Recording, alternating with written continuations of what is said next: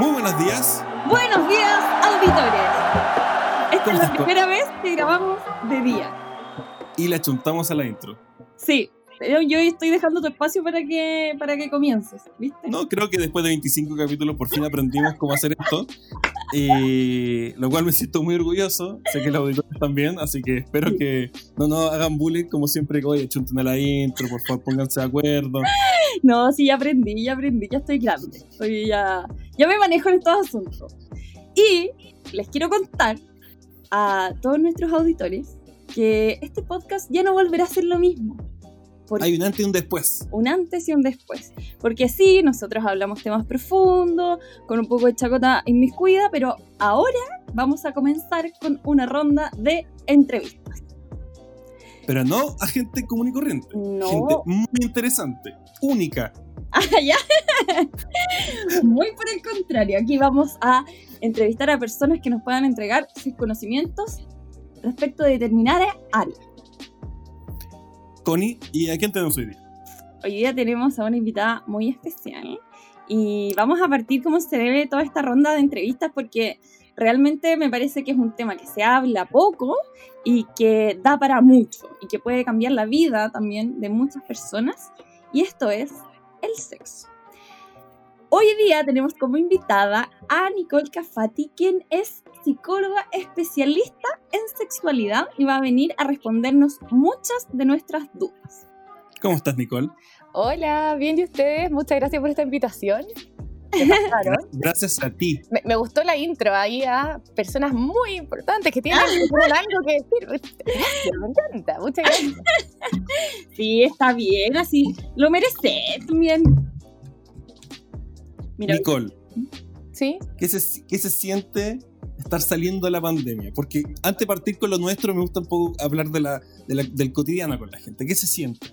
Así como estar saliendo de la pandemia, yo creo que es un poco mucho. Es como ponerle mucho. ponerle Pero mucho podríamos decir esta nueva normalidad, así como Eso, hashtag, eso. eh, se siente pucha, harto mejor que estar encerrado todo el día. Sí. ¿Qué crees que te diga? Eh, pero yo creo que, que lo más curioso, y para meterme un poco en, en lo que, de la forma en la que trabajo, es que yo cerré totalmente la consulta presencial. Entonces, Mm. mi, estoy trabajando 100% en mi casa, online, y esa sensación de que tu trabajo es pucha, la pieza que está al lado y tu pieza, y como que no me muevo mucho más. O sea, si antes no hacía mucho deporte, ahora ya soy una sedentaria, pero así, total. Entonces, que hayan liberado esto de poder salir, es como que, ah, ya voy a poder caminar un poco más. ¿entendés? Sí. Como que- Pero tú, a diferencia de otras personas, consideráis que el trabajo eh, presencial con tus clientes es mucho mejor que por vía Zoom, ¿verdad? No, no. No, creo que, o sea, es que yo siempre he trabajado online, tengo muchos pacientes fuera de Chile. Ah, perfecto. Y ¿sabéis que me pasó algo? Que, o sea, a mí me encanta la terapia online. Yo prefiero mil veces, o sea, este cambio para mí fue maravilloso, sobre todo porque me Ah, encanta ir buenísimo. en otros países, hacer otras cosas. Yo ahora estoy viendo si me voy a hacer un doctorado, ojalá en alguna de las universidades en Estados Unidos. Entonces, para mí es ideal poder tener y mantener esta modalidad. Eh, terrible porque estoy, tengo, yo soy dueña de un centro terapéutico que tenía trabajando conmigo 15 terapeutas y bueno, Ah, uno de los tantos emprendimientos que, todos, los emprendimientos que, salen mal, así que. Claro, no, no ha salido mala. Todavía tengo a la mayoría de mi, de mi equipo conmigo y de manera, De manera online, claro. Pero como centro, así, hoy día no tiene mucho sentido. Aparte que por la edad que tenemos, la gran mayoría de los que trabajamos en el centro, vamos a tener vacuna, yo creo que el 2022. Entonces, Sí. No, es complejo, todos, la, la gran mayoría tiene hijos chicos. Entonces, yo creo que la mayoría de los terapeutas van a seguir en modo online, principalmente. Sí, es que se abrió una nueva esfera, yo creo, con todo esto del teletrabajo. Siento Pero, que... pero a mí me encanta, Sí, me encanta. Ah, No, a mucha gente le respondiendo- gusta. Hay gente que, hay gente que le encuentra como su, su lado de que es poca eh, humanidad o, o cosas así, pero yo encuentro que a mucha gente, en especial tu trabajo, creo que funciona muy bien. funciona, o sea, funciona muy bien. Yo ya he tenido pacientes como la terapia en sexualidad es bastante más corta que la terapia en general. Son, son procesos que a los seis meses, un poquito menos, también podéis ver resultados, incluso podéis dar de alta. Eh, yo a mis pacientes les he preguntado, así como, ¿cómo fue esta experiencia online? Y la mayoría me dice, yo no volvería presencial. Igual Se sienten más cómodos, ¿no? se sienten más cómodos. Hay algunas dificultades. Ponte tú, eh, el espacio, las personas que no tienen en su casa dos espacios y viven con alguien, es complejo, porque estoy Ah, hablando sí. de sexo. He tenido infinitas sesiones en los autos, en el baño, en la bodega. Sido, ha sido una experiencia súper nueva, ¿ya? Eh, pero, pero, pero creo que sumando y restando, sobre todo en un lugar como Santiago, que moverte de un lugar a otro perdís por lo menos una hora, Eso. Eh, por los tacos, por los horarios, qué sé yo, es un agrado. ¿ya? Y como la mayoría de la gente está teniendo también trabajo online, les resulta súper fácil bloquearse una hora, Claro. mucho más que tener que salir, moverte, qué sé yo. Pero aparte de eso, yo creo que lo importante es que el resultado funciona, o sea, es el mismo. Y otra cosa que me gustó muchísimo de esto, muchísimo, es que, pucha, lamentablemente hay pocos terapeutas, o sea, de lo que yo me dedico, hay pocos terapeutas, ¿ya? Bueno, menos. Y eh, en regiones ni uno. Entonces, Oye, Algo- el tema es ¿no? muy poco, y no estamos dispuestos a irnos a regiones, la gran mayoría.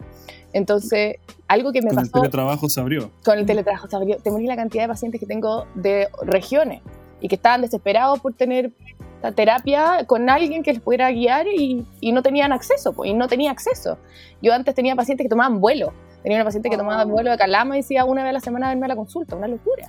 Claro, es increíble cómo se optimiza el tiempo, recursos. Realmente es un agrado trabajar así y te, te permite a ti también hacer otras cosas. Sí, optimizáis mucho mejor el tiempo. Igual depende del tipo de terapia. La terapia Mm. con niños, por ejemplo, yo creo que es imposible hacerla online. Yo no soy Mm. terapeuta infantil, pero me imagino que un niño de 5 años debe ser complicado tenerlo mucho tiempo en una pantalla.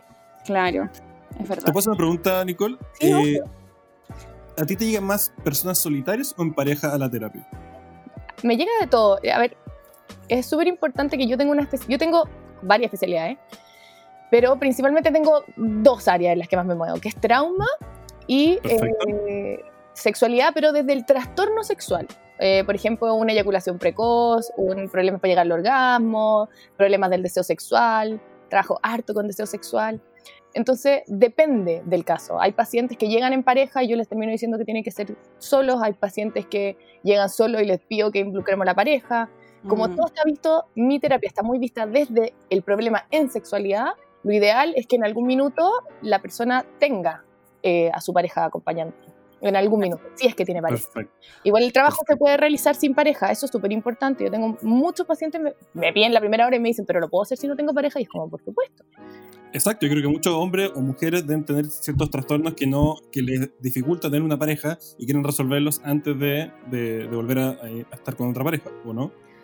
Por supuesto, o sea, eso es como lo ideal, diría yo. ¿ah? O sea, lo ideal es estar uno bien para poder después estar bien con otro. Claro, y es que muchas veces incluso esos mismos traumas son los que les impiden tener una pareja, entonces como que se les abre un camino. Ahora, Nicole, tengo una pregunta también, y es respecto a cuál fue tu motivación para introducirte a este mundo. ¿Por qué decidiste? ¿Qué fue lo que te llamó la atención? ¿O cuál es tu motivación para tratar con esta- este tipo de personas? Eh, porque pucha que entretenido. o sea, me, me encantó aprenderlo. No, eh, no, Me imagino que todo el mundo te pregunta cosas, para dónde vas, como... todo el rato, todo el rato. Pero para responderte a esta pregunta, yo partí metiéndome en esto porque, eh, bueno, como todo, yo creo que la gran mayoría de la gente no tenía tanta información en sexualidad. En la carrera de psicología no te guían nada en No. sexualidad, nada. O sea, decir un poco, yo creo que es decir mucho. De hecho, yo ahora soy profesora de un magíster en la Adolfo y desarrollé justo una sección de sexualidad porque creo que no sabe nadie cómo explicarlo. Mm, Em, pero yo entré, entré principalmente por abuso sexual, que de eso sí hay información. ¿ya? mm. Y, y trabajé un tiempo, como un año y tanto en el Salto, después me fui a San Bernardo y vi casos muy, muy potentes de abuso sexual. Y yo soy como bien matea y como súper estructurada y como que me encanta, amo lo que hago, pero sí a un nivel estratosférico. Y como sentir que no podía ayudar porque me faltaba información me, me, me angustiaba. Y me metí mucho en abuso sexual. Y en abuso sexual descubrí toda esta otra área de trastornos sexuales. Que yo no sé, alguna vez había Mm. escuchado lo que era una difusión eréctil, había escuchado lo que era una eyaculación precoz, pero jamás se me había ocurrido que eso podía ser tratado psicológicamente. Y, Sí, cuando, también pensé que era fisiológico. y cuando entré en este mundo y dije, wow, o sea, puedo trabajar acá, eh, no salí nunca más. claro. Me encantó, me apasionó, totalmente. es muy importante eso porque, y aquí entrando un poco ya a terreno, siento que a mi criterio es muy importante la mentalidad de la persona y esto repercute de manera fundamental a la hora de relacionarse en el ámbito sexual. ¿Estoy en lo correcto o no?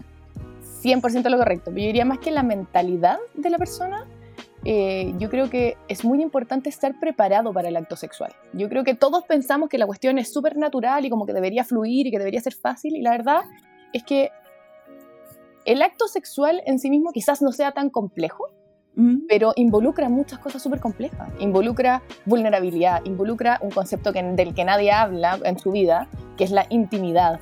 Involucra emociones, involucra, o sea, podría tener una lista gigante y, y para todo eso no estamos preparados.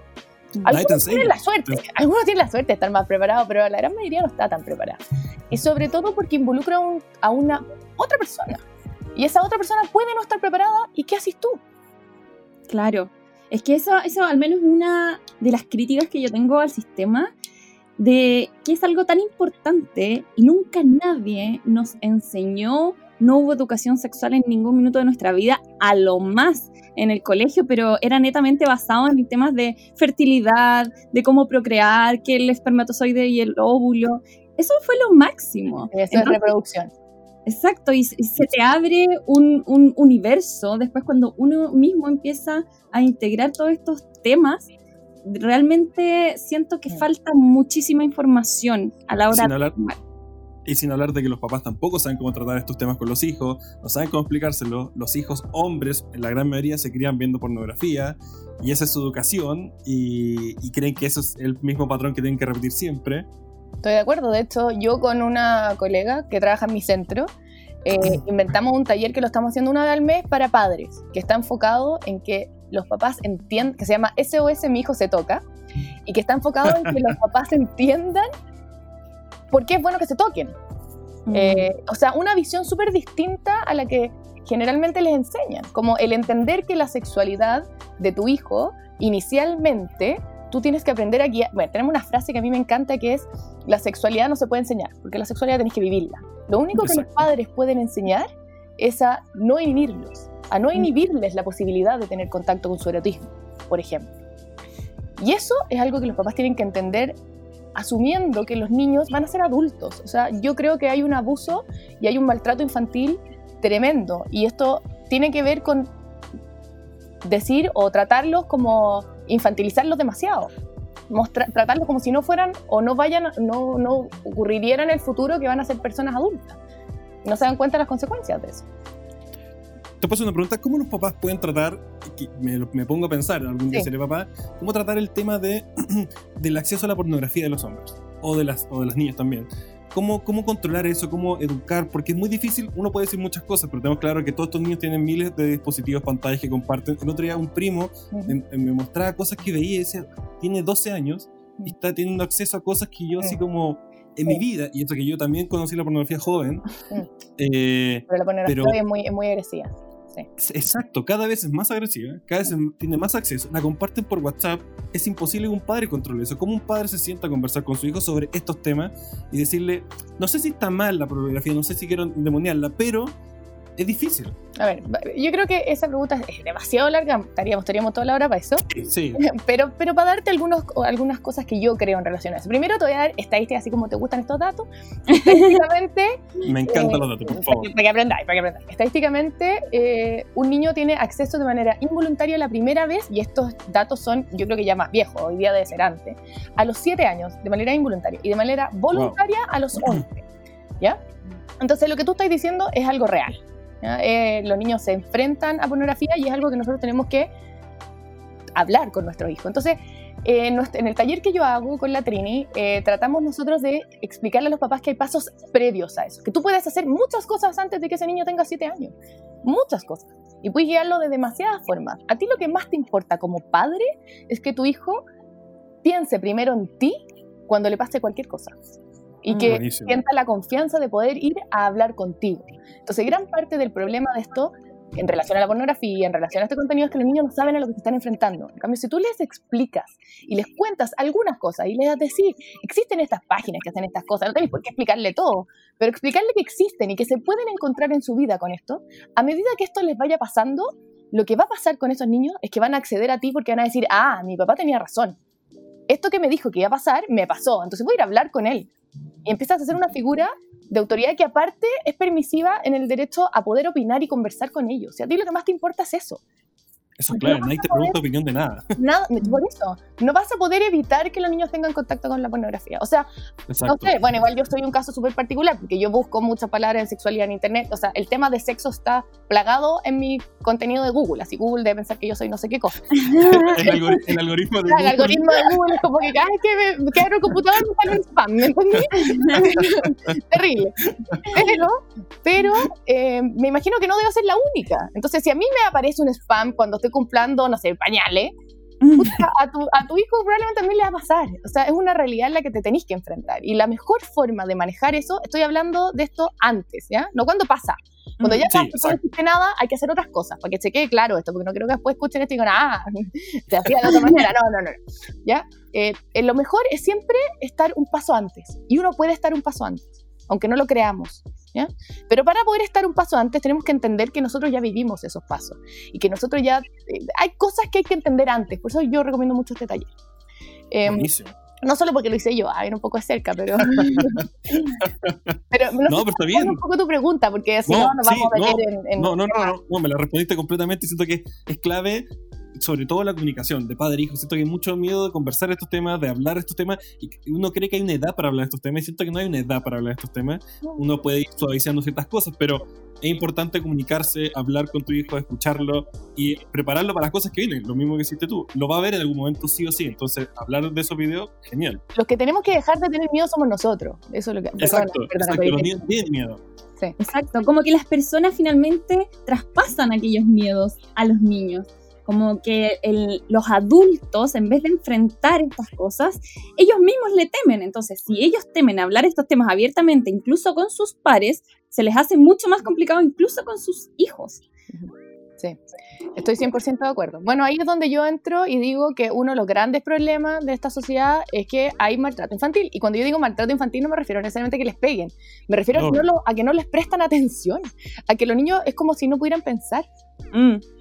Eh, y todavía, o sea, cada vez pasa menos, pero, pero pasa todavía, ¿no es cierto? O sea, el otro día vi un meme que lo encontré buenísimo, que era como, decía como ya, la cantidad de niños que, era como un gráfico, o sea, la cantidad de niños que se ponen un chaleco porque tienen frío, salía como uno.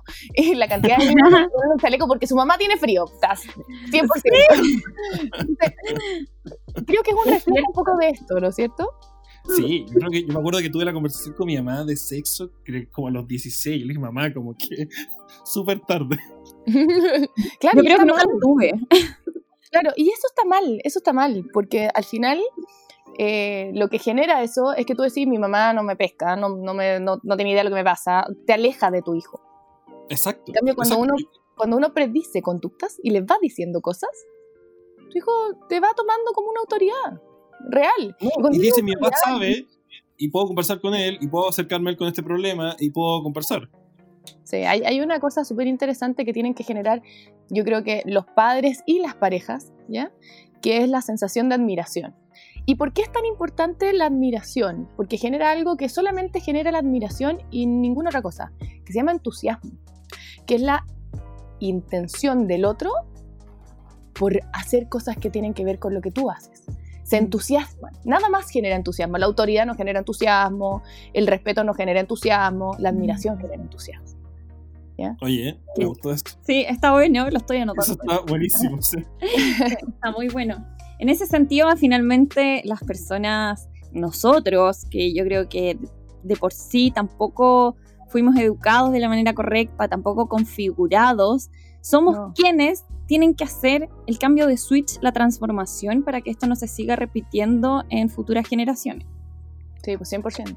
De hecho, mira, ya. No, dale, dale, No, di, lo que decís.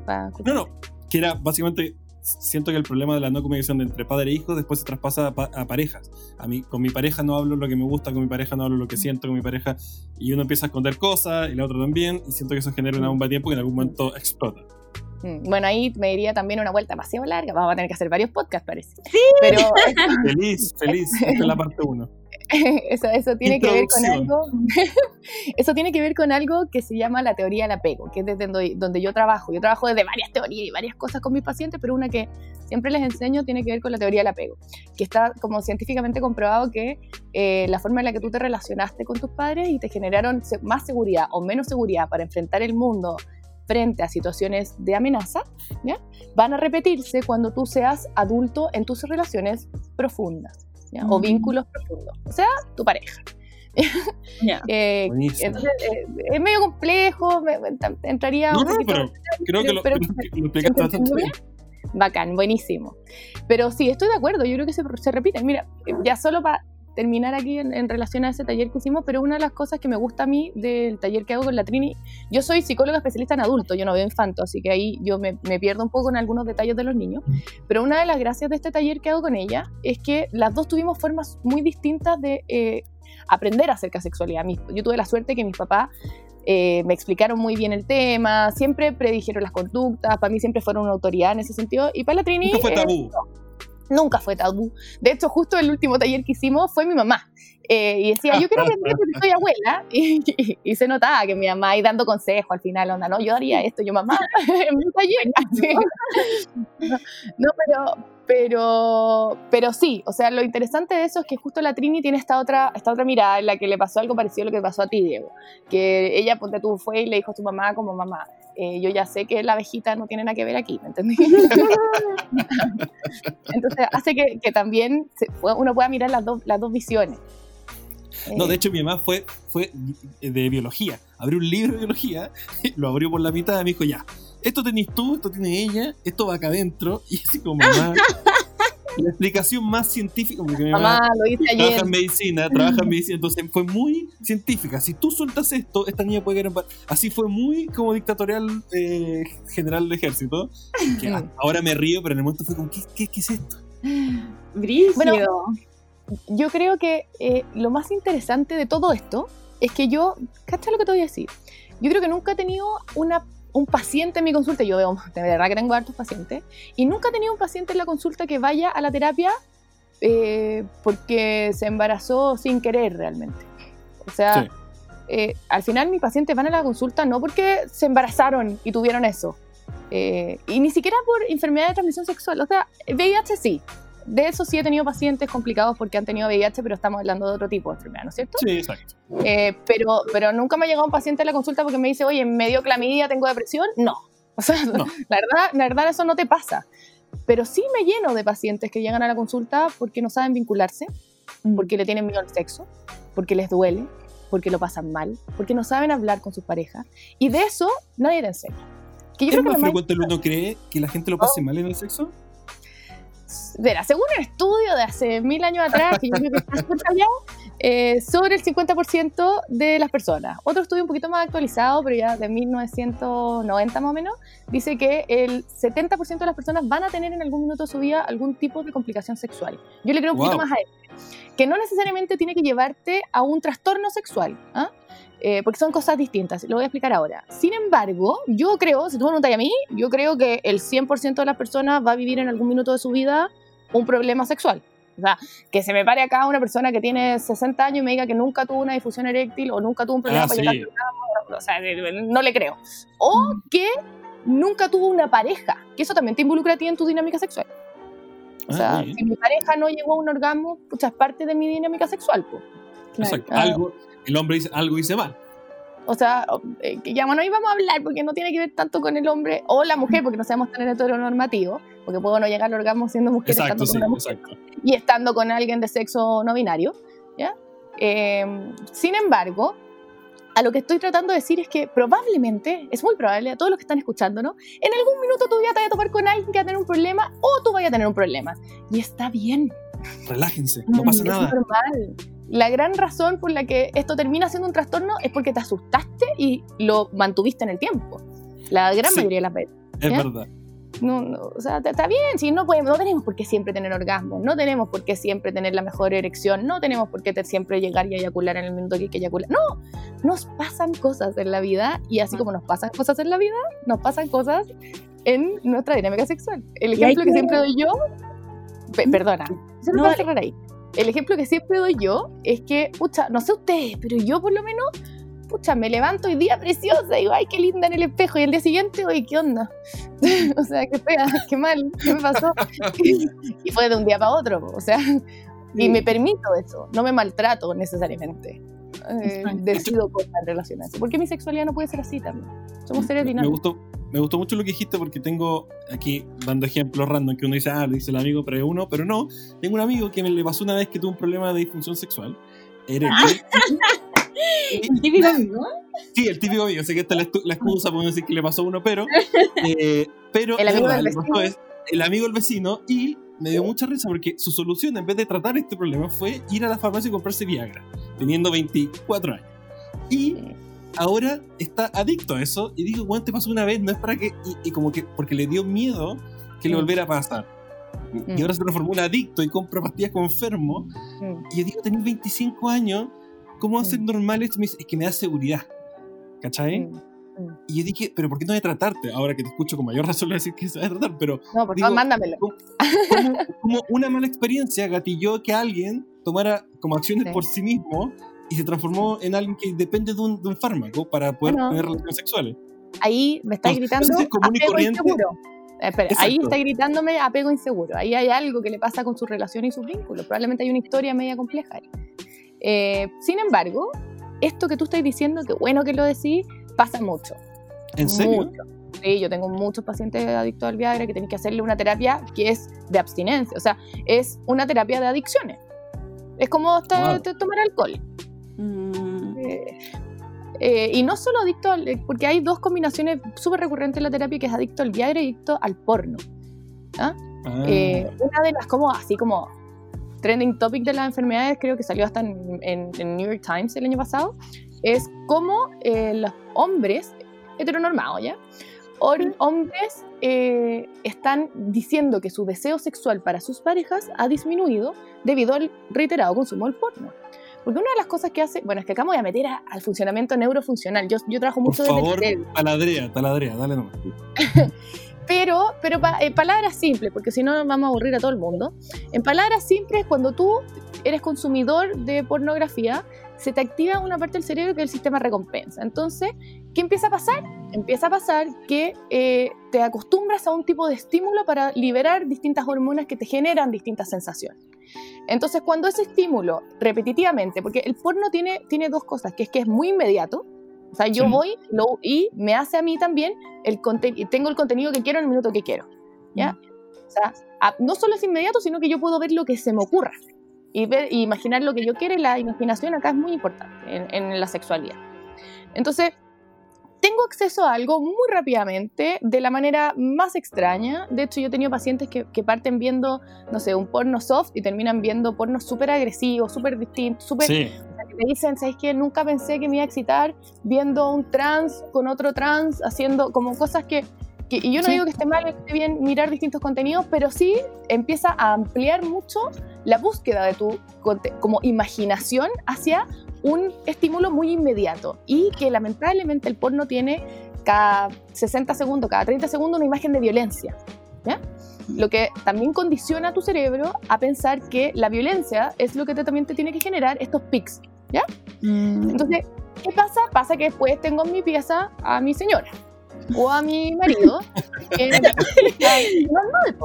que, no me está que, que, no está haciendo todo esto que están haciendo en las películas pornos que se permiten eyacularse en la cara y tirárselo en el cuerpo y tú decís chuta cada uno puede vivir la dinámica sexual como quiera y de repente tú querés tener una dinámica sexual mucho más cariñosa y, y eso ocurre que en el cerebro eh, los pics son más difíciles de alcanzar.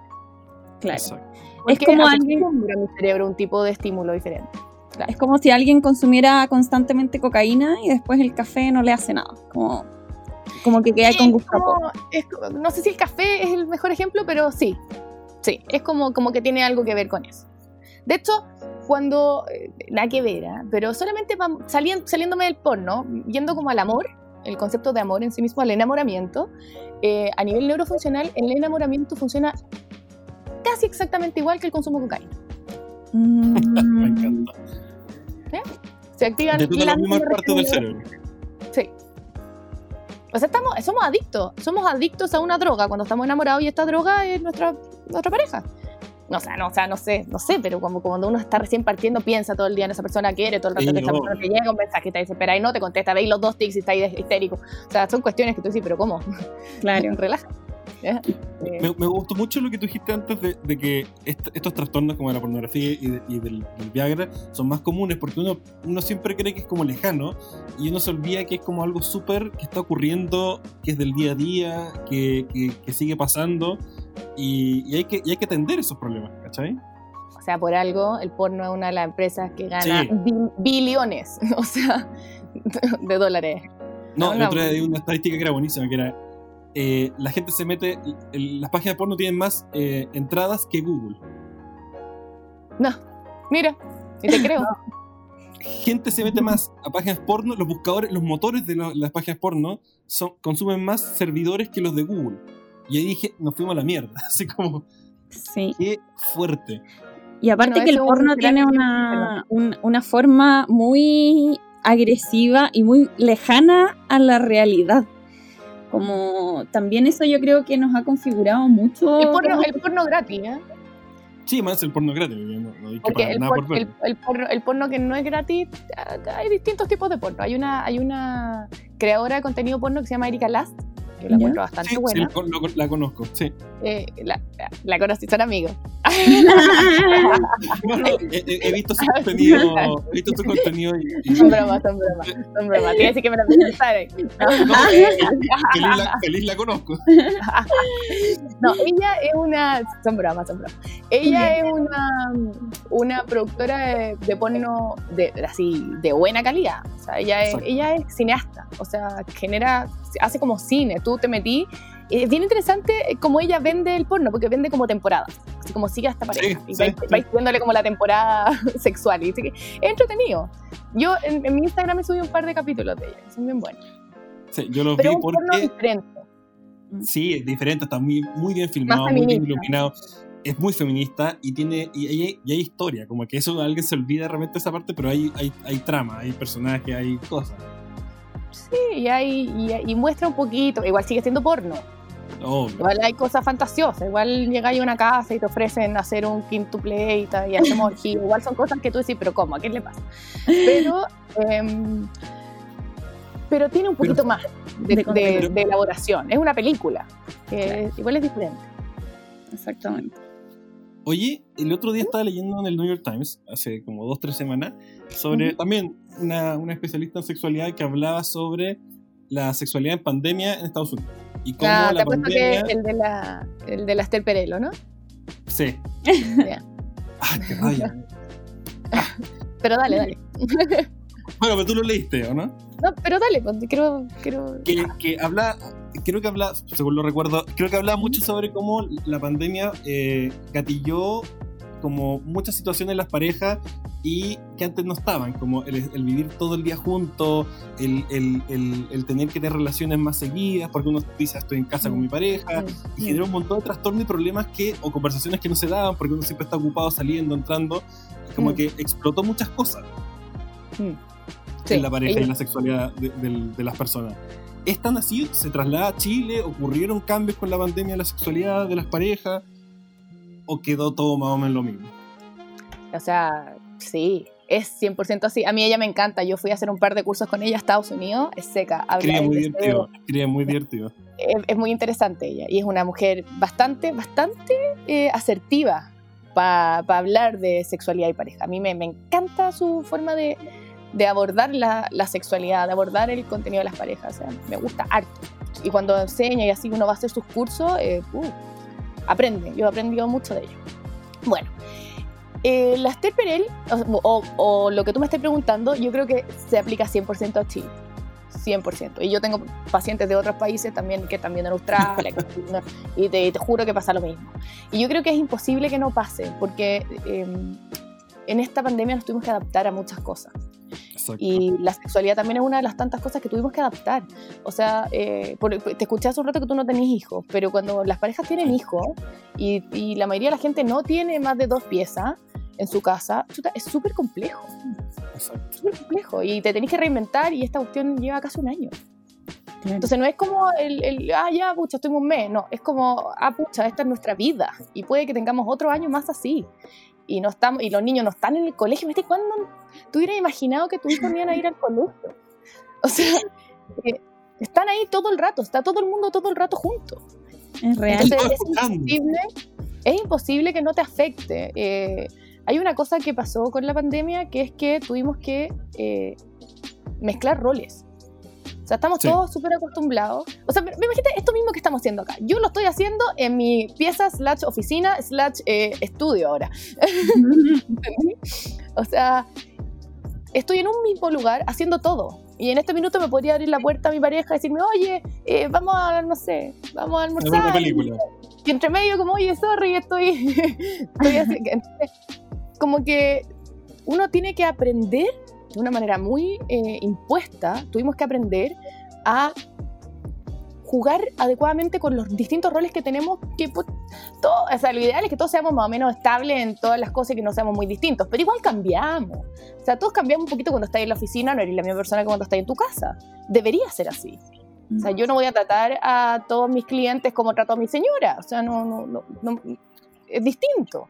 Y estamos en un mismo lugar haciendo todo y se nos mezcla esto en la cabeza. Es bastante complejo. Yo creo que ustedes también lo tienen que haber vivido. Sí, Entonces, a nivel-. A nivel de pareja, eso, partamos por lo que tiene que ver contigo. Eso sí o sí afecta. Y ahora vamos a una segunda derivada que tenía esta otra persona viviendo lo mismo. Y que aparte te- estamos teniendo un nivel de roce, o sea, nos vemos todo el tiempo Claro. esta cuestión tampoco pasaba. Y el erotismo y la sexualidad y todo esto tiene mucho que ver con los espacios. ¿Ah? Ella Exacto. da un- ella, habla- ella de- decía eso mismo, hablaba que Sí. el erotismo bajó mucho en esta pandemia porque estamos todo el día viéndonos, no hay misterio, no hay eh, el anhelo a que Sí. vuelvan, no hay, no hay deseo, pero- y bajó mucho la sexualidad en la pandemia. y Yo, yo estúpidamente dije, ah, ahora van a tirar todos como locos, van a estar todo el día encerrados. Y, y no, no fue así, fue al revés. O sea, obvio que no, porque tener, tener ganas... Bueno, ella explica de una manera muy, muy buena esto, que yo te lo voy a explicar, que a mí esto me encanta que po- postula ella, que ella dice que el deseo, ¿ya? Tiene mucho que ver con tener algo, ¿ya? O sea, yo voy a... O sea, yo cuando deseo algo, o sea, con querer algo. Cuando yo deseo algo, quiero eso que está ahí. Y para quererlo, tiene que estar lejos de mí. Porque cuando yo ya lo tengo, ¿qué me pasa con el deseo? Se acaba. se acaba. Sí, po, desaparece porque ya lo tengo, porque ya lo ah, sacié mi necesidad. Dejé de desearlo. Entonces, en las distancias en las parejas son muy buenas por eso, porque me hacen querer ir a buscar lo que no tengo cerca. Entonces, si ya era complicado antes, ahora es como que lo tengo ahí, y lo tengo ahí, y me gusta mucho con lo que hablamos antes de que partiéramos esto, lo tengo ahí y lo tengo sin arreglarse aparte. Todas las mañanas. No te morí, o sea, la cantidad de parejas que yo les tengo que decir, oye, levántate, sácate el pijama, porque tenía una pareja, bañate todos los días, es impresionante. Me estoy weando. Pero, pero no, es que sí, pasa mucho. Y tú vas y tenés la sesión y están los dos en pijama acostados, y tú decís, pero son las 3 de la tarde. Sí. Es que obviamente se pierde la cotidianeidad, lo mata. No creo que sea tan raro. Y la mayoría de la gente que está escuchando esto te va a decir, sí, a mí también me está pasando. Porque estamos encerrados. Exacto. Y a eso súmale tener hijos. No, ahí sí que ya no te bañaste nunca más. Los bañáis a ellos, no. Ahí, sí, ahí sí que se acabó el amor. Los bañáis a ellos para que los vean en el colegio y no te traten mal, como mal, mal madre, mala madre. Oye, Nicole, ¿tú tienes hijos? No, no, no tengo hijos. Ah, no ya. todavía. Ya, perfecto.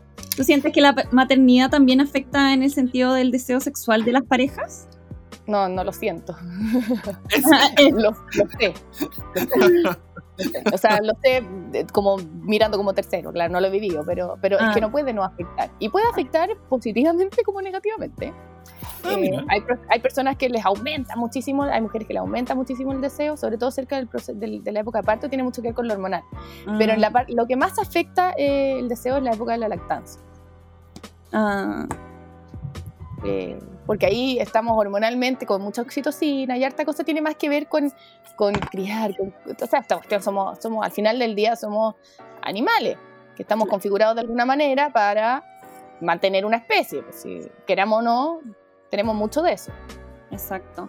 Cosas Oye, Nicole, ¿tú crees que existe una diferencia significativa en cuanto al deseo sexual entre hombres y mujeres? Que muchas veces se ha categorizado así, como que el hombre generalmente tiene más deseo sexual que la mujer, Mentira. o es un mito. Yo creo que existe algo que se llama acceso a tu propio deseo. O sea, no se llama así, lo estoy inventando. Eh, Pero, pero pongámosla así, que suena súper yo, le pongo, yo le pongo así para cuando escriba mi libro, que lo va a leer Diego. Así se llama el libro. Así se llama, claro. No, como existe algo que es distinto a, a saber o a tener acceso a mi propio deseo sexual. Algo que pasa mucho en países como Chile y qué sé yo, es que las mujeres como que pareciera que no tenemos mucho acceso a nuestro propio deseo sexual. En cambio los hombres sí. Eh, la Nerea Dugarte, no sé si les suena, Sí, hizo sí, un sí, TED Talk súper interesante en el que en una parte decía ella, eh, hizo un experimento en el que miré celulares de hombres, miré celulares de mujeres. Y tú te ponías a mirar los chats y veías que el celular de hombre tenía un montón de información de mujeres, pelota y porno, como erotizándose todo el rato, y el de las mujeres, guagua. Guagua, pañales. Entonces, pucha, si, si estoy todo el día mirando guaguas, pañales, escuchando a la copucha, y estoy todo el día mirando porno, o mirando algo que tenga contenido de algo sexual o erótico, o estamos hablando de eso, ¿cuál es la probabilidad de que uno llegue más caliente a la casa? Claro. Sí. Es verdad.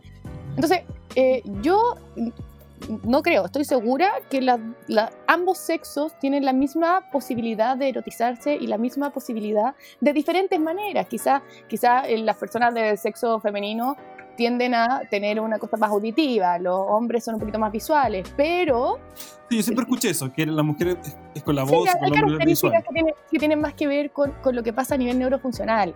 Pero al final del día son distintos canales para llegar al mismo punto. ¿ya? Mm. Todos somos distintos y hay mujeres eh, o personas que se consideran del sexo femenino que son más que, que igual son más visuales, hay otros que son más auditivos. O sea, pasa de todo, o sea, al final tiene que esto es un entrenamiento. El erotismo es una un- como la Esther Perel dice, es una- un tipo de inteligencia. Y como todo tipo de inteligencia, esto se puede aprender. Si Me yo puedo aprender, si no, mi terapia no serviría de nada. Claro. Y aparte que se siento que siempre ha sido demasiado básico, demasiado frío en el sentido de estos son los tres puntos, por ejemplo, erógenos que tienen las personas y se ha perdido un poco la magia del arte, de descubrir, de distintas sensaciones, como que hay un universo por conocer respecto al tema de la sexualidad, quizás no netamente en el mismo acto sexual. O sea, sí, de hecho, de eso se trata mi terapia. Que yo agarro a mis pacientes que están con bajo deseo sexual y les enseño a explorarse de nuevo. De hecho, los dejo un buen rato sin sexo. Sin sexo, de lo, que, de lo que ellos entienden que es el sexo, porque la gente lamentablemente entiende que el sexo es De penetración. la penetración. Exacto. y, no, y los dejo y los dejo harto rato sin que penetren. Y aprenden, y así uno aprende, aprende cosas. Oye, Nicole, y una pregunta. Si tú pudieses dar un consejo a las personas que, por ejemplo, están en casa, cuarentena, eh, pucha, que les ha bajado el deseo sexual, aparte de bañarse, digamos, ¿cuál podría ser una técnica para... ¿Cuál podría ser una técnica Partamos por eso. claro, para aumentar este deseo? ¿Algún mecanismo que pudiesen eh, practicar como una estrategia? Vayan a mi terapia. No. Ah. Eh, después de este consejo, que aprovecho, aprovecho. No, eh, yo creo que, que yo hago algo con mis pacientes que se llama el deseómetro, que también es algo que inventó creo que la Nerea Dugarte. No lo inventé yo, yo, yo soy bien De responsable hecho, en es esto, es de no nombre, decir que yo... libro. Es, muy buen, pero lo inventó la Nerea. Yo soy súper responsable para esto, para no decir que yo invento cosas que no invento. Así que lo- creo que lo inventó ella. Tampoco sé, pero ella dijo que lo inventó, así que digamos que lo hizo. Mira, te voy a dar un Eh, consejo. Los grandes artistas roban. Los malos artistas solamente eh, eh, citan. Ah, bueno. Hay que robar. Tenéis que hablar con confianza. ¿no? Siempre digo No, con creo que estoy lo suficientemente inteligente para poder crear algo. Mm. Mientras Eso. tanto, voy nutriéndome de las buenas experiencias de los, del resto. Bueno. Eh, hay una cosa bien chora que se llama el, el deseómetro, que no sé quién lo inventó, digamos que la Nerea.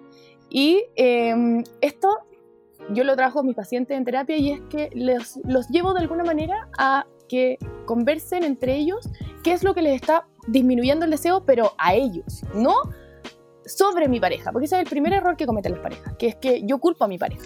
A mí me baja el deseo que tú te lavíes los dientes muy tarde, a mí me baja el deseo que tú hagas esto, a mí me baja el deseo, y en verdad eh, a ti te baja el deseo porque a ti te pasa algo. O sea, tu deseo tiene que ver contigo, no con tu pareja.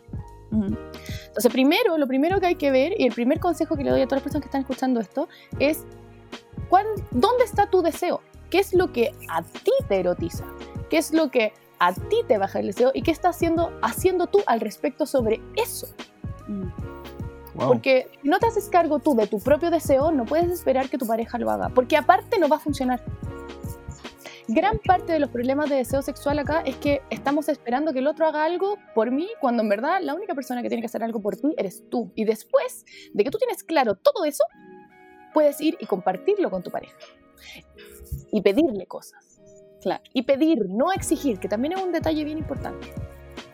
Sí, ahí gran parte está en autoconocimiento, tomar el tiempo para saber, porque finalmente es lo mismo que pasa con las dietas, no existe una dieta eh, para todo el mundo, cada quien tiene una dieta especial de acuerdo a sus requerimientos a nivel de eh, organismo. Entonces, en la sexualidad pasa lo mismo, conocerse, saber qué es lo que te gusta, que quizás lo que una persona siente no es lo mismo que siente otra, finalmente cada persona también es una realidad absolutamente distinta. Oye, Connie, súper buen ejemplo, te lo voy a copiar. Pero sí, también es, una muy buena forma de decirlo.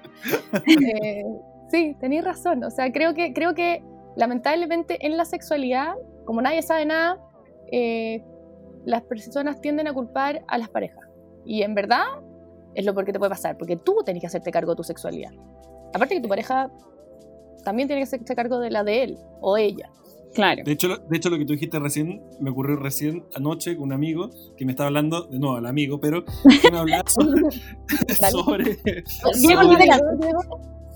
Sí, no, no, no, pero que me decía exactamente eso. Decía, oye, puta, es que eh, mi pareja no hace las cosas que a mí me gusta, por decirlo de una manera muy sencilla. Pero, y, y, ahora que tú me decís, eh, escucho esto y es como, no, no es el problema de tu pareja, el problema es tuyo, ¿cachai? Mm. O sea, igual, espérate, a ver, no quiero ser tanta gente, igual, igual hay, problemas de pareja. O sea, el deseo de las mujeres, porque lo que está estudiado, que yo creo que el del hombre es bien similar, pero voy a hablar de lo que está estudiado. El deseo de las mujeres, las mujeres tienden a tener problemas en algo que es el deseo espontáneo. ¿ya? Y el deseo espontáneo tiene mucho que ver con el estímulo. O sea, yo puedo tener un muy buen deseo, pero si mi estímulo, pucha, anda más o menos, tampoco me dan ganas. ¿Ya? Y yo creo que a los hombres les pasa lo mismo. No, no tengo un estudio para avalarlo, pero lo digo yo.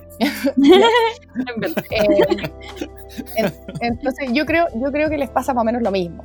Y yo creo que sí hay factores. O sea, yo no, quiero descartar totalmente que la pareja no influye. Sí, obvio que influye, pero, eh, pero, pero influye en una segunda categoría. Primero tenemos que mirarnos nosotros y hacernos cargo nosotros de lo que nosotros estamos sintiendo, porque si tú no tienes deseos, porque tú lo estás sintiendo. Tú estás sintiendo que no tienes deseos. Y muchas veces pasa que yo no tengo deseo, pero mi pareja lo tiene. Entonces, a mí me está pasando algo conmigo. Y puede que no sea solamente en relación a la sexualidad. Muchas veces baja el deseo, para poner el ejemplo de la pandemia, porque estoy encerrado, porque no puedo salir y porque tengo ganas de hacer cosas, pero no puedo. Entonces, mi deseo también está súper cortado. Eh, bueno, claro, los niveles de estrés también, tanto estímulo externo, lógicamente también va a afectar en eso. El trabajo, algo que ha pasado también con el teletrabajo es que la gente siente que está trabajando mucho más, porque yo creo que por primera vez están trabajando, así de verdad toda la hora que tienes que trabajar, porque esta cuestión de que los chilenos damos la vuelta es real, pues tú llegas a las 9 pero empecé a trabajar a las 11. O sea, no, empezó el, cafecito, el desayuno del trabajo. Por eso, acá te despertaste a las 9 y estáis trabajando, porque no tenéis con nadie que escuchar nada. Claro, es real eso. Oye, y ahora vamos como a preguntas un poco más al grano respecto de las mujeres. A ver, muchas veces he visto foros eh, de mujeres comentando cómo los fantasmas de las cosas que le dijeron cuando era niña respecto a la sexualidad aún las atormentan. Por ejemplo, incluso una mujer decía como, yo cada vez que estoy a punto de tener relaciones sexuales con alguien, se me viene mi mamá a la cabeza diciéndome que me voy a ir al infierno y que Dios no me va a creer y, eso hace que yo me, me, nuble, no puedo continuar.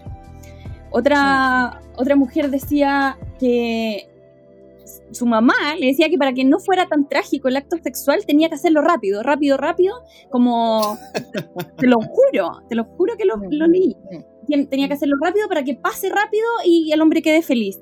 Entonces, desde ese punto de vista, siento que la mujer aún continúa con esa configuración de que está haciendo un favor. No sé si dentro de tu terapia lo has visto desde esa perspectiva. Sí, sí, 100%. El otro día, de hecho, eh, me hicieron una nota, me entrevistaron para la, para, la revista Paula, para eso mismo, y le pusieron un nombre bien interesante, que era como el deseo altruista o una cosa así. Como que yo, me, yo cedo por ti, una cosa así. Mm. Eh, claro, pasa harto, sobre todo en pacientes, yo creo que chilenas. Yo he visto harto esas mujeres chilenas o como, religio, como países religiosos, muy católicos, en los que hay que ceder, en los que el, el en verdad eh, esto es una necesidad del hombre. Mm. O sea, si lo pensamos bien, eh, recién en 1960 se documentó por primera vez el primer orgasmo femenino, en 1960. O sea, no fue hace tanto. Creo que hay una serie que habla sobre eso. Sí, Master of Sex. Sí, Master of Sex. De, de Master y Johnson. que, son los, que, son lo, que son los iniciadores, podríamos decir, de toda esta corriente más, sexual. Eh, ellos hacen una, el laboratorio del amor, una cosa bien interesante. Bueno, pero saliéndonos un poco ahí, porque si no, no vamos a terminar nunca, para responder tu pregunta, sí, eh, eso pasa mucho. Ah, yo, de hecho, en terapia, gran parte del proceso terapéutico que yo hago con mi paciente es de romper las creencias limitantes. Que mm. esos son creencias limitantes. Una creencia limitante es una eh, creencia sobre la realidad que es muy rígida y que no me permite pensar en otra cosa. Eh, entonces, lo que uno hace en terapia es ampliarle este concepto y sacarlo de esa, de esa rigidez y mostrarles que no es tan así y eso junto con un montón de cosas, pero, pero no me gustaría ser tan categórica, porque, porque no, no necesariamente eso te va a llevar a un trastorno sexual, ¿ya? Pero sí pasa mucho que las personas que tienen trastornos sexuales, como por ejemplo una dispareunia, que es el dolor en la penetración, o un vaginismo, que es cerrar las paredes de la vagina, aunque hoy día ya no se llaman así, cambiaron todo, hoy día se llama eh, trastorno del dolor eh, genital, pero eh, cambió, lo, mezclaron. A mí me gusta hacer la distinción todavía porque son distintos. Y em, muchas de las mujeres que presentan este tipo de, trastorno vienen con una historia de ese tipo. Eh, restrictiva, de miedo sobre la sexualidad, o sea, el vaginismo, que es esto que se cierra las paredes de la vagina, eh, muchas de mis pacientes lo primero que dicen es que le, tengo miedo a la penetración, o tengo miedo a quedarme embarazada, o me dijeron toda la vida que tener sexo era de prostituta, o todas esas cosas que, que, que hacen que si yo me digo a mí misma de esta manera este diálogo y me hablo de esta manera y me maltrato cuando voy a tener un encuentro sexual, la probabilidad que quiera estar en ese encuentro sexual es súper baja. O sea, súper, es mucho más no voy a usar la palabra sana, porque obviamente no es sano, pero es mucho más esperable que si que yo me digo a mí misma, si que tengo sexo de esta manera me va eh, está mal, soy una prostituta, me voy a ir al infierno, me va a hacer daño, tengo que hacerlo rápido, tengo que ceder, mi vagina se cierre y me defienda, que estar 100% abierta y tener ganas y ser feliz. Y tener es, como, bien, es como bien evidente. lo principal ahí es cambiar el diálogo interno. El cómo yo me hablo y cómo yo me digo a mí mismo que va a ser este, este encuentro sexual o, o, hacia dónde voy. Esa, esa pregunta yo se la hago mucho a mis pacientes, que creo que todos se lo deberían hacer, así que saliendo de acá después de escuchar este podcast, por favor, pregúntenselo. ¿A dónde vas? ¿A dónde vas cuando tienes sexo? ¿A dónde vas cuando tienes sexo? ¿A dónde vas cuando tienes sexo? Wow. Que, es algo que, que postula un poco la Esther Perel, pero que es como, ¿a dónde vas cuando tienes sexo? ¿A qué mm. lugar vas? ¿Qué es lo que estás buscando cuando tienes sexo? Porque nadie se pregunta eso. Y es una de pregunta hecho, nunca me lo preguntaba. No. Y es una pregunta muy importante. Para estar teniendo sexo. Claro, exactamente. Como que siento que es algo que se toma muy mecánico. Que tal como, no sé, lavarse los dientes. Siento que mm. las personas no se detienen como a prestar atención plena a lo que están haciendo y por lo mismo se torna una rutina y que finalmente cuando desciende el deseo sexual es una consecuencia lógica. Mm, mm. Me dejaste pensando harto. y estoy de, de acuerdo. Me acordé, Perdón. me acordé que cuando, cuando éramos jóvenes, con mi grupo de amigos en el colegio, siempre los primeros que empezaron a tener eh, relaciones sexuales, y todos teníamos ese miedo como de acabar temprano. Entonces, entre todos nos decimos, bueno, cuando estés tirando, piensa, cuenta en números, piensa como que. Piensa en tu abuela. No, bueno, todos nos decimos consejos de usar la- estar con la mente en otra cosa menos en enfocarse Sí. en el, en el acto sexual. Como, bueno, no pensé en ella, no sé qué, piensa en los jugadores de la selección, piensa. Pura estupidez, ¿eh? Y dije, y ahora que me acordé de eso, dije, "Ah, nunca estamos conectados con lo que estamos haciendo y estamos siempre pensando, o los hombres, no sé, en, en- en otra cosa para poder rendir y performar en vez de estar disfrutando. Ya bueno, ahí no sé cuánto rato nos queda, pero ahí entramos en el trastorno de la, de la eyaculación precoz, que, pucha, es bien largo eso también. Pero eh, esa técnica es pésima, por favor. Sí, Por sí, favor, no la hagan, no la hagan, No, hagan. por y voy, a favor. explicar, y voy a explicar por qué es pésima. ¿Ya? Esto es importante. Porque la razón, por, primero, el diagnóstico de eyaculación precoz está muy mal hecho. O sea, no se, la eyaculación precoz no existe, métanselo en la cabeza. Nadie puede eyacular precozmente porque la eyaculación es un reflejo. ¿ya? Esto es muy largo, no sé si tenemos tiempo, pero la eyaculación pre- es un reflejo. Y como, 6-7 minutos, dale. y como reflejo eh, es involuntario. Entonces tú eyaculas. Porque, Mm. tienes, porque eyaculaste, ¿no? No puedes no puedes manejarlo. Esto es como como pegarse en la pierna. Como, es como estornudar, es como pegarse en la pierna, es como toda esa cosa. Pasa cuando se pasa un umbral, ya así como a, a la rápida. Entonces, la eyaculación precoz no es realmente una eyaculación precoz. Nadie puede eyacular precozmente. ¿ya? Eh, lo que sí puedes tener en relación a la eyaculación es una eyaculación retardada, que es no eyacular. Y ahí sí estaríamos teniendo un problema en la eyaculación, ¿no es cierto? Mm. o retrógrada o otro tipo de cosas. Pero la eyaculación precoz en verdad no existe. Está muy mal diagnosticado el nombre. ¿Ya? Sin embargo, lo que yo creo que pasa ahí y lo que yo trabajo es que hay un problema en la falla de la excitación. O sea, yo no soy capaz de regular mi excitación. Entonces, cuando yo pienso y hago esta técnica que es malísima de ir y pensar en mi abuelita, lo Oye, que estoy pasa hasta el día haciendo- de hoy, conversaciones de e- gente, amigos de 25, 26 años, hablando de la misma estupidez. Todos mis pacientes cuando van a la terapia, lo primero que me, porque yo me encanta preguntar, ¿cuáles son tus estrategias? Ah, no, yo pienso en la ¿Cuál es tu pega. plan de batalla? ¿Cuál- cuál- ¿Cómo lo hiciste para saber qué hemos hecho y qué he hecho bien y qué he hecho mal? Y lo primero que me dicen es, no, pucha, yo siempre ahí y duro más. Y yo digo, pucha, pero después, y después volvís a la situación sexual y lo primero que te pasa es que eyaculáis al tiro. Porque lo que estás haciendo cuando te vas es distraerte del entorno sexual y perderte. Entonces cuando vuelves es demasiado es muy impactante volver. Es porque estás en una cosa erótica y sexual. Exacto. Entonces es más difícil todavía controlar tu excitación. Entonces lo que hay que aprender a hacer ahí es ir regulando los pics de tu propia excitación. Es conocer tu cuerpo, es hacer la pega. Claro. Y aparte que el No sexo tan entendió. duradero No, no, Pero perfecto. o sea, lo más importante Perdón. es no piensen en nada cuando estén haciendo eso, por favor. No. No, no, no, no piensen en nada. Vivan lo que están haciendo. Por algo lo están haciendo. Disfruten. O sea, o sea, la clave para disfrutar es mindfulness, estar donde Mm. estás. Exacto.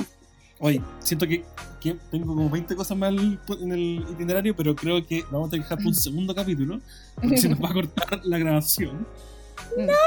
Así. No, es terrible, pero ya vamos por la hora y eh, vos te que hacer una segunda eh, llamada en algún momento para responder todo lo que nos queda en el itinerario. Sí o sí.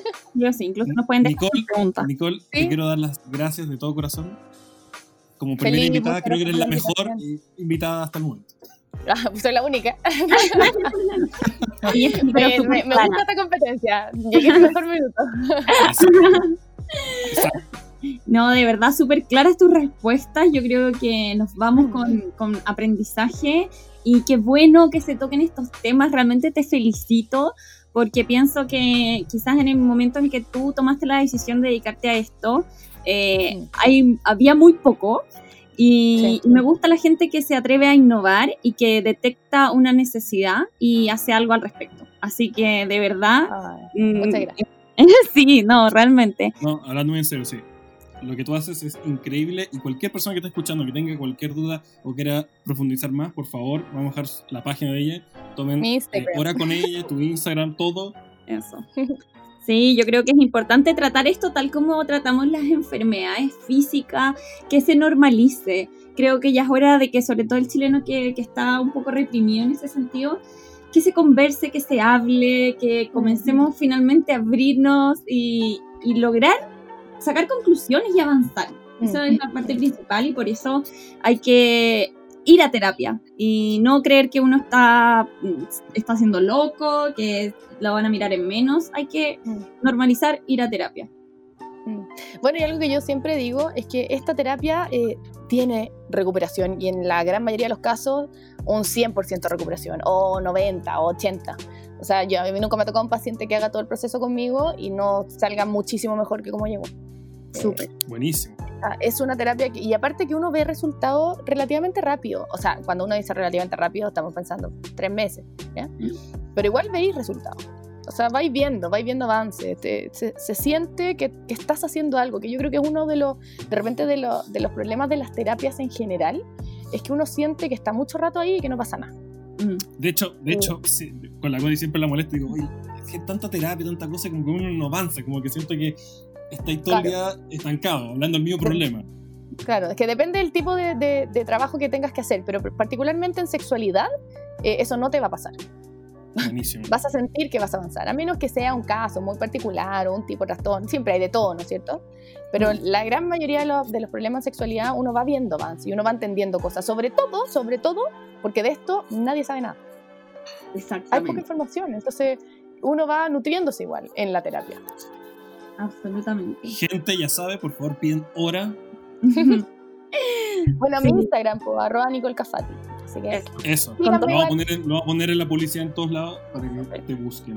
Sí, oye, y- muchas, muchas gracias Nicole de verdad por darte el tiempo de explicarnos tan claramente. gracias por la invitación, feliz.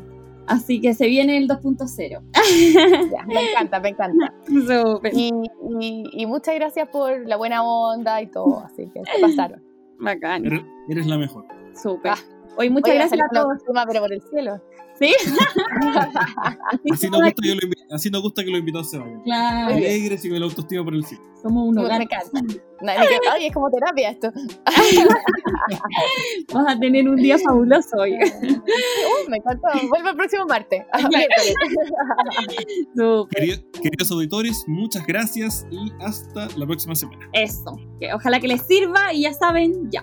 Que todos nos liberemos y seamos más felices. Así que los queremos mucho. Gracias por escucharnos y nos vemos en el próximo capítulo. Goodbye.